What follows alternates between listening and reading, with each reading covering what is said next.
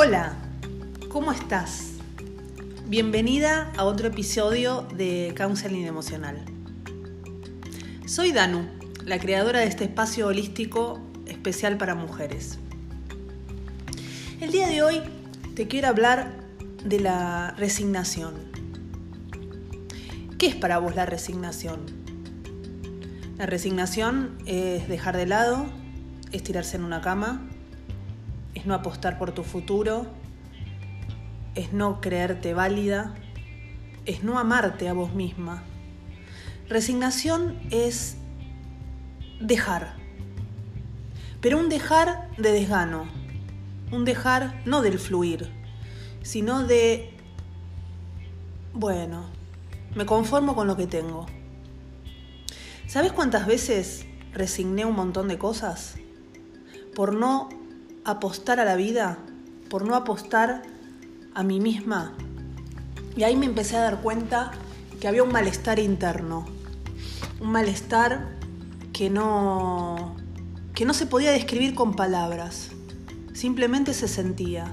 Era un desgano, era ver la vida en los tonos de los grises, era no tener ganas de salir de la cama, era no, no poder disfrutar de lo simple, el no poder mirar a los ojos y sostener una mirada, era no poder respirar tranquila, era no poder escuchar el ruido de los pájaros. ¿Por qué te hablo de la resignación? Muchas veces en mi vida personal y profesional me topé con esta resignación, con esta palabra. Muchas personas que vinieron a mis consultas me hablaban de esta dejadez, de esta, de esta forma de ver el mundo, ¿no? Como que la esperanza estaba muy allá abajo, las ganas de salir adelante también. Sin embargo, cuando estaban en mi consulta, me decían, pero yo tengo ganas y no sé cómo. Y ahí empieza el trabajo del amor propio. Ahí empieza la, la introspección, el autoconocimiento, el empezar a preguntarte para qué estoy acá, con qué intención, cuál es mi forma de ver el mundo, qué quiero aportarle al mundo. Cuando hay intención hay ganas, cuando no hay dejadez. Entonces ahí yo con algunas herramientas que tengo, como ser la visualización, el empoderamiento em, y las palabras, le empezaba a dar técnicas de autocontrol, de automirarte, de em, empoderarte, de encontrar esa fuerza interior que en mi profesión de counseling se llama tendencia actualizante. La tendencia actualizante es esa, esa fuerza innata que a pesar de las circunstancias tenés como para salir adelante. Todos, pero todos tenemos esa fuerza innata. No hay alguien que no la tenga. Acá es todo cuestión de voluntad, de ganas, de, de no dejarte caer. A todos nos pasa que a veces no tenemos ganas. Es algo natural del ser humano y también es bienvenido y es aceptado.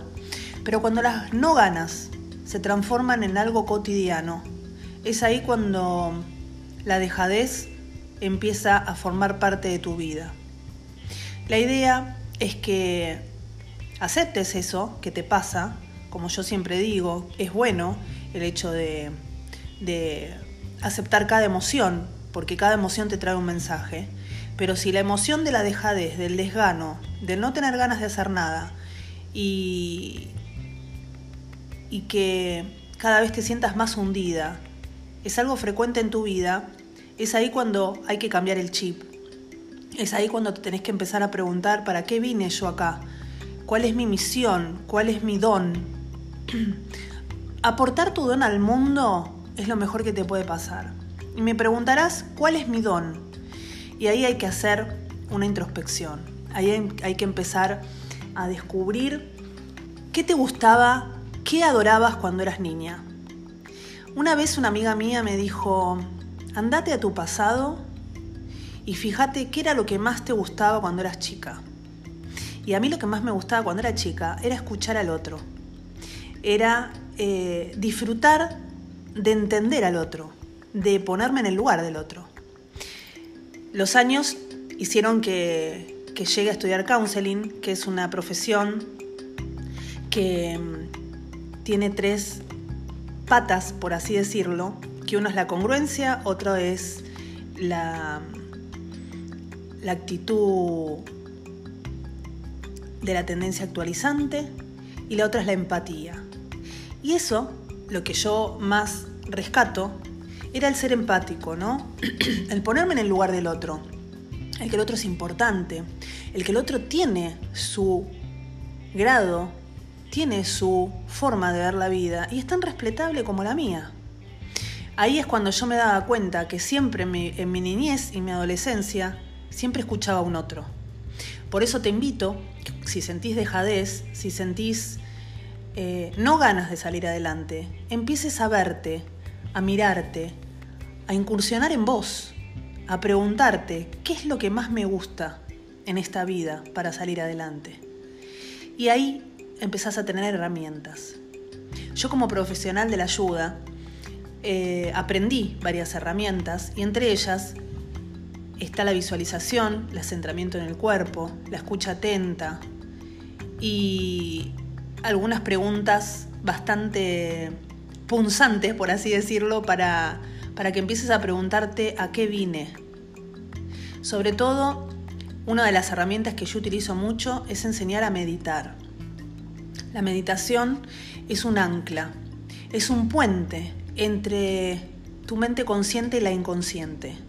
¿Vos sabías que vivimos con un 5% de forma consciente y el resto, o sea, el 95%, nos sucede todo inconscientemente? La idea es poder entrar en ese inconsciente y la forma más eh, fácil aunque te resulte difícil, es meditar. Es tomarte unos 10 minutos a 15 durante el día para poder entrar en, ese, en esa profundidad que es tu ser interior. Ahí hay un montón de respuestas. Al principio te puede costar, pero la verdad te lo súper recomiendo. Simplemente la intención es lo que te va a cambiar. Si vos pones intención, pones acción. Y al poner esa intención en tu vida, se van a suceder un montón de acciones. Vas a salir de esa zona de confort, de esa zona de dejadez, esa zona chata que no te permite brillar como realmente tenés que brillar. Porque vos sos un ser de luz, sos maravillosa, sos hermosa, tenés todo para dar y para recibir sos una mujer y la mujer siempre da, pero también recibe. Bueno, espero que hayas disfrutado de este nuevo podcast. Te espero en mi página de Instagram como Counseling Emocional, lo mismo en Facebook. Y, y bueno, es un placer que me estés escuchando del otro lado y que vibres con cada palabra, con cada sintonía y que estemos unidas, porque vos y yo somos iguales.